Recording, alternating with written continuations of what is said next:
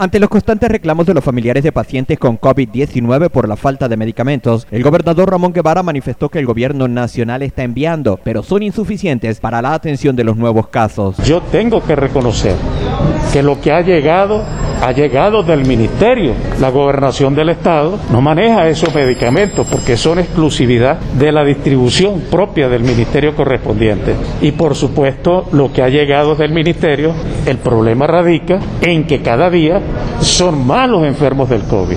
Nosotros a veces destacamos a las figuras individuales por su presencia, por su nombre, por su actividad en diferentes segmentos de la sociedad civil. Pero existe Pedro de los Palotes que no tiene realmente ese nombre, pero también sufre la calamidad. Además, indicó que en el Hospital Universitario de los Andes se están atendiendo los pacientes renales, los cuales también requieren de mayor apoyo de las autoridades nacionales. Yo soy una de las personas que más abogado por ello, y no solamente de la ciudad de Mérida. Giovanni Rojas traía en sus dos autobuses pacientes sin cobrar un céntimo para dializarlos en el Hospital Universitario de Los Andes. Y tenemos 22 días que no se ha podido hacer porque se les dañó el motor a sus dos autobuses donde la gobernación está comprometida a apoyar en la recuperación para que desde el Valle del Mocotíe y particularmente de Santa Cruz de Mora se puedan traer. Y les quiero decir, también estamos pendientes del mayor número de pacientes que tenemos en el eje panamericano, que es de Tulio Febres Corderos, de Tucaní y de Arapuey, que tienen que ir al vigía y eso es un servicio del Seguro Social y algunas máquinas son privadas y están dañadas de igual manera porque los repuestos no se consiguen.